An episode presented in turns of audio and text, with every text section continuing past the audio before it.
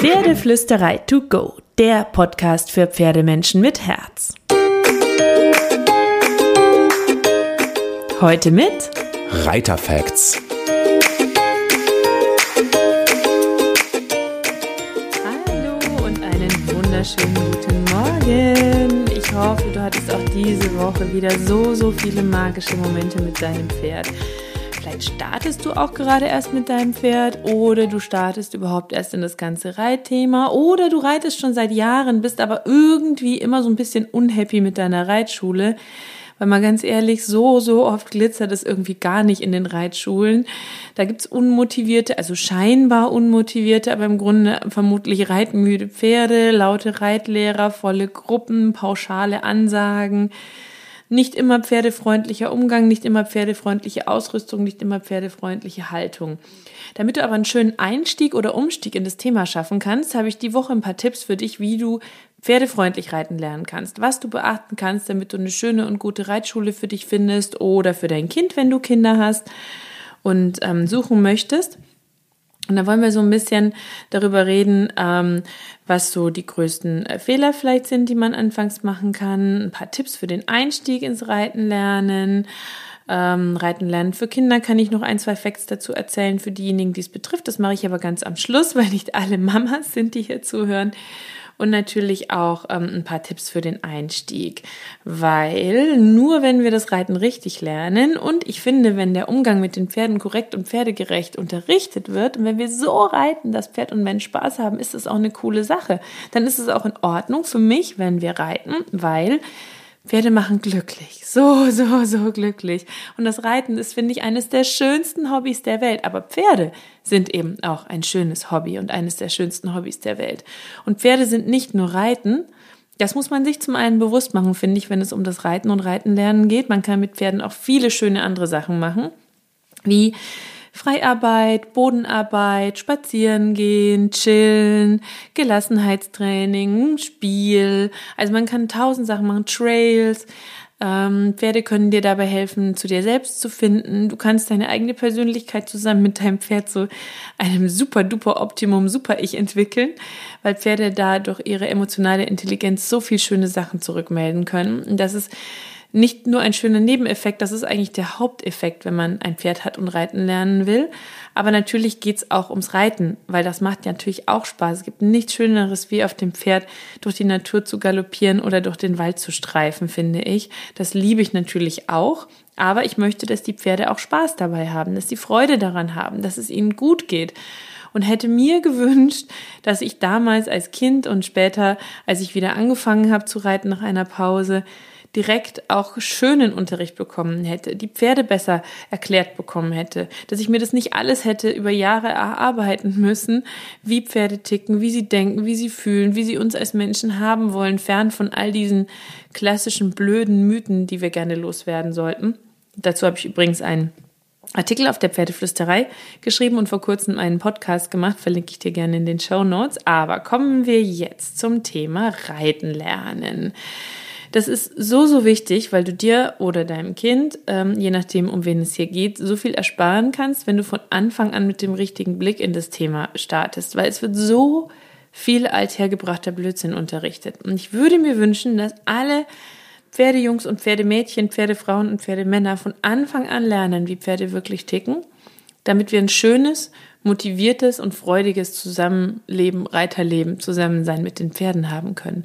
Eben ohne Druck, ohne Zwang, ohne Gewalt, ohne fetzende Gärten, ohne Gedanken von uns verarschenden Pferden und blöden Geulen, die nicht machen, was wir wollen. Weil die Pferde sind so hoch kooperativ und harmoniebedürftig, dass die sehr viel für uns machen.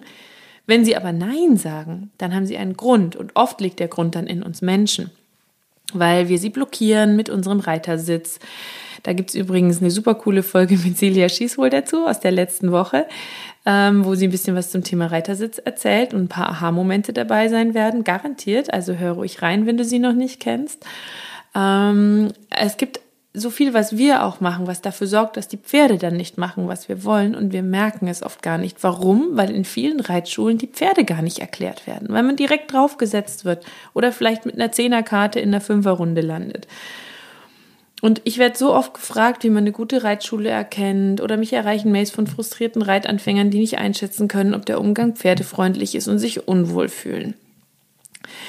Und ich habe natürlich auch solche Reiterfahrungen gemacht, die, naja, ich sag mal, jenseits von Gut und Böse waren. Und es ist so traurig und unnötig, dass in der Reiterwelt so viel gemacht wird, was nicht schön für die Pferde ist und damit auch nicht schön für den Menschen.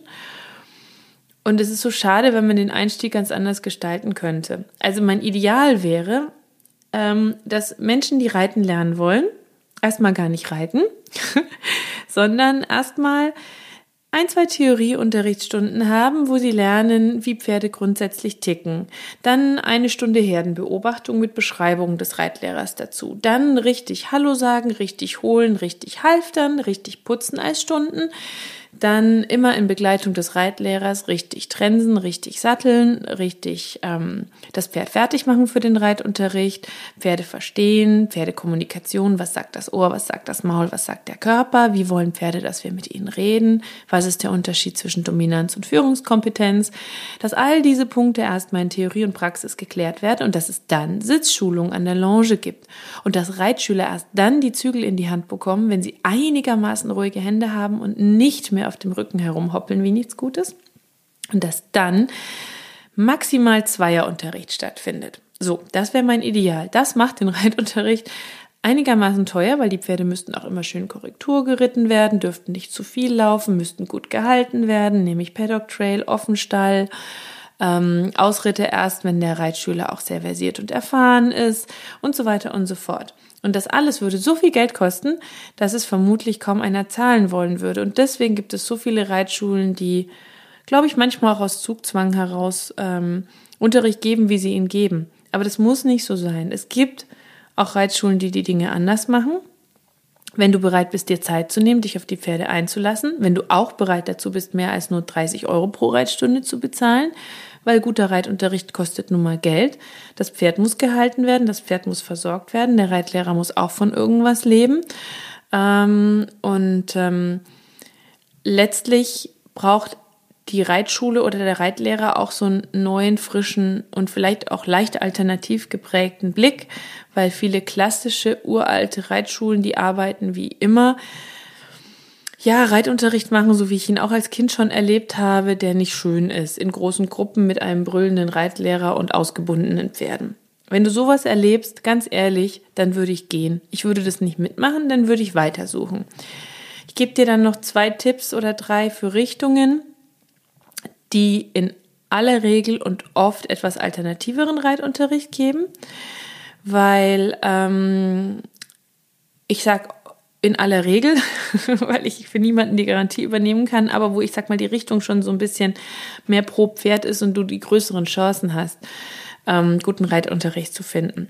Mein Start zum Beispiel war eigentlich super, super schön. Ich bin als kleines Mädchen in den Ferien immer wild und frei auf einem kleinen Chatty äh, vom Bauernhof im Dorf durch den Wald gestreift. Das hat im Grunde gemacht, was es wollte und ich saß auf seinem Rücken und es hat mich getragen, aber es war sehr nett zu mir.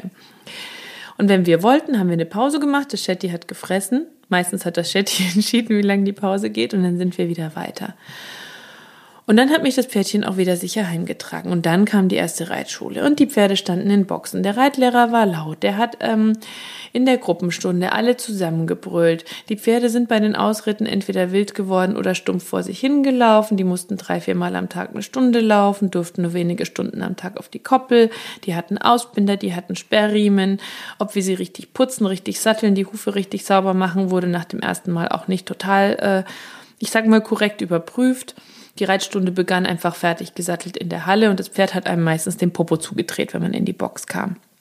Und es war alles nicht schön. Und ich weiß auch als Kind, ich mochte das Zusammensein mit den Pferden, aber ich mochte die Reitstunde eigentlich nicht. Ich hatte Angst vor der Reitstunde, obwohl ich das Reiten schön fand weil man wusste nie, wann brüllt der Lehrer wieder, wann soll man das Pferd mit der Gerte hauen. Ähm, das Pferd machte eh nie, was man wollte. Ich habe mich super, super unwohl gefühlt und dann auch irgendwann gesagt, so jetzt reicht's, ähm, so möchte ich nicht reiten, dann ist das eben nicht meine Hobby. Und als Erwachsene habe ich dann einen Neustart versucht, musste auch ein bisschen was durchmachen, bevor ich dann ähm, langsam auf das Thema Bodenarbeit gestoßen bin, langsam ähm, das Thema eigenes Pferd im Kopf hatte, dann irgendwann meine Stute gefunden habe und der Rest ist Geschichte, so die erzähle ich jetzt hier nicht. Aber ein Aha-Effekt hatte ich in Sachen Reitunterricht und das ist eine der Richtungen, die ich dir vorstellen will, nämlich Centered Riding. Da war das erste Mal Ruhe und Geduld in der Stunde. Ich wurde nicht um Dominanz gebeten, ich wurde nicht angebrüllt. Das Pferd und ich sollten harmonieren. Die Pferde in der Reitschule liefen auch nur einmal, maximal zweimal am Tag. Ähm, die Stunde hat auch 40 Euro gekostet, finde ich noch viel zu billig, ehrlich gesagt. Dürfte, hätte auch teurer sein dürfen. Ähm, mir wurde zum Einstieg Wissen über die Seele und das Verhalten der Pferde nochmal mitgegeben. Ähm, es gab kurze Tea-Touches ähm, nach Linda Tellington Jones. Das ist nämlich die zweite Richtung, die ich dir empfehlen kann, wenn du da eine Schule findest. Ähm, es gab ähm, einfach einen anderen Blick auf das Pferd und einen anderen Blick auf den Reiter und die Sitzschulung. So, was ich dir mit all dem sagen will, fassen wir es zusammen. Gute Reitställe sind schwer zu finden. Du musst genau hinschauen. Wenn du sie gefunden hast, kannst du auch pferdefreundlich reiten lernen. Es ist auch nicht wichtig, dass die total gebisslos sind oder so. Das gibt gute und schlechte Gebisslose. Trainer und Reitschulen und Reitsysteme. Es ist wichtig, dass die Pferde nicht zu oft laufen, dass die Pferde noch lebendige Augen haben, dass der Reitlehrer sich Zeit nimmt, dass die Stunden nicht ähm, und Gruppen nicht überfüllt sind, dass die Pferde gut gehalten werden. Habe ich das schon gesagt? Die Pferde müssen gut gehalten werden und ähm, dass auch viel Wert auf das drumherum gelegt wird. Also, dass du gut mit dem Pferd umgehst, dass du das Pferd verstehst, dass du die Hilfengebung verstehst, dass dir geduldig Sachen erklärt werden. Und noch so, so ein paar Facts und Fehler gebe ich dir mit für deinen Start, wenn du ähm, vielleicht noch eine Reitschule suchst oder noch nicht so lange dabei bist, ähm, woran du vielleicht auch ein bisschen was festmarkern kannst. Die Gerte ist nicht zum Treiben da. Wenn du in der Reitschule bist, wo es heißt, treib den vorwärts, nimm die Gerte, dann ist was falsch. Die Gerte ist ein Hilfsinstrument, um dem Pferd besser mit leichtem Tippen zeigen zu können, was man von ihm möchte. Sporen und Kandare gehören nicht in Anfängerhände. Ausbilder oder Sperrriemen gehören nicht ans Pferd. Gehen, wenn du eine Reitschule hast, wo das so ist, wirklich geh. Die Reitstunde beginnt nicht erst in der Halle. Im Idealfall, sobald du die Koppel des Pferdes betrittst, startet die gemeinsame Zeit. Hoffentlich zeigt dir der Reitlehrer und Reitschüler auch ein bisschen, wie du das Pferd richtig putzt und sattest und trennst und ist am Anfang dabei. Zügel ziehen und Schenkel klopfen macht beides keinen Sinn. Feine Verbindung ja, Schenkelhilfen ja, Dauerhilfen nein. Und wenn der Reitlehrer dir erzählen will, Pferde sind Gäule, die verarschen dich, der testet dich, treibt den vorwärts. Wenn ein Pferd widerwillig, triebig oder unmotiviert ist, und zwar dauerhaft, dann hat es einen Grund für sein Verhalten. Dann sitzt der Sattel nicht, es muss vielleicht zu oft in der Reitschule gehen, es hat zu viel Schlechtes erlebt, der Reitschüler blockiert es mit seinem Sitz. Es gibt dann ganz viele Gründe. Aber hinterfrage dann das Ganze und wenn die Reitlehrer blocken oder nichts daran ändern, dann such einfach weiter, weil es ist besser oder andersrum formuliert, es ist nicht äh, lieber, also ich persönlich würde lieber nicht reiten, als es schlecht zu lernen. Lerne es lieber von Anfang an gut, nimm dir mehr Zeit bei der Auswahl deiner Reitschule.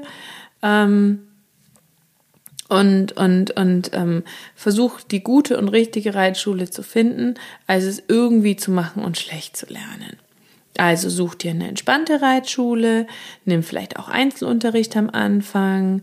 Vielleicht findest du sogar einen Reitlehrer, der deine Ausbildung am Boden startet, erlaubt dir viele Fragen zu stellen und nur ein Reitlehrer, der ruhig, pädagogisch und sinnvoll erklären kann, ist dann der richtige. Erinnere dich beim Machen immer wieder daran, dass es dir darum geht, Spaß und Freude zu empfinden, dass es sich um dein Hobby handelt und sei offen, sei bereit zu lernen, hab Spaß und hab Freude. Und ich glaube, dann ähm, findest du äh, auch eine gute Reitschule und einen guten Einstieg in das Thema. Also ich hoffe, dass ich dir ein bisschen damit weiterhelfen konnte. Wenn dir der Podcast gefallen hat, dann hilf mir weiter, wenn du magst, und gib mir eine 5-Sterne-Bewertung oder abonniere den Podcast. Jeden Dienstagmorgen gibt's eine neue Folge zu den verschiedensten Themen rund ums Pferd, immer pro Pferd. Du kannst uns auch auf Instagram folgen oder im Blog vorbeischauen oder mal im Campus. Da haben wir super coole Online-Kurse von guten Trainern. Oder wenn du möchtest, dann stöber gerne mal auch bei uns im Shop, wenn du schon ein Pferd hast. Da haben wir ganz viel. Wir haben aber auch was für Pferdemenschen, so ein bisschen Sweater und Shirts und so. So, aber düdüm, genug Werbung. Ähm, ich will dich damit gar nicht zuspammen. Ich freue mich, wenn du nächste Woche wieder rein ähm, hörst. Ich wünsche dir auf jeden Fall eine magische Woche, vielleicht auch mit deinem Pferd oder mit deinem Schulpferd. Ganz viel Glitzer, guten Reitunterricht und kraul deinem Pferd einmal dick und fett das Fell von mir.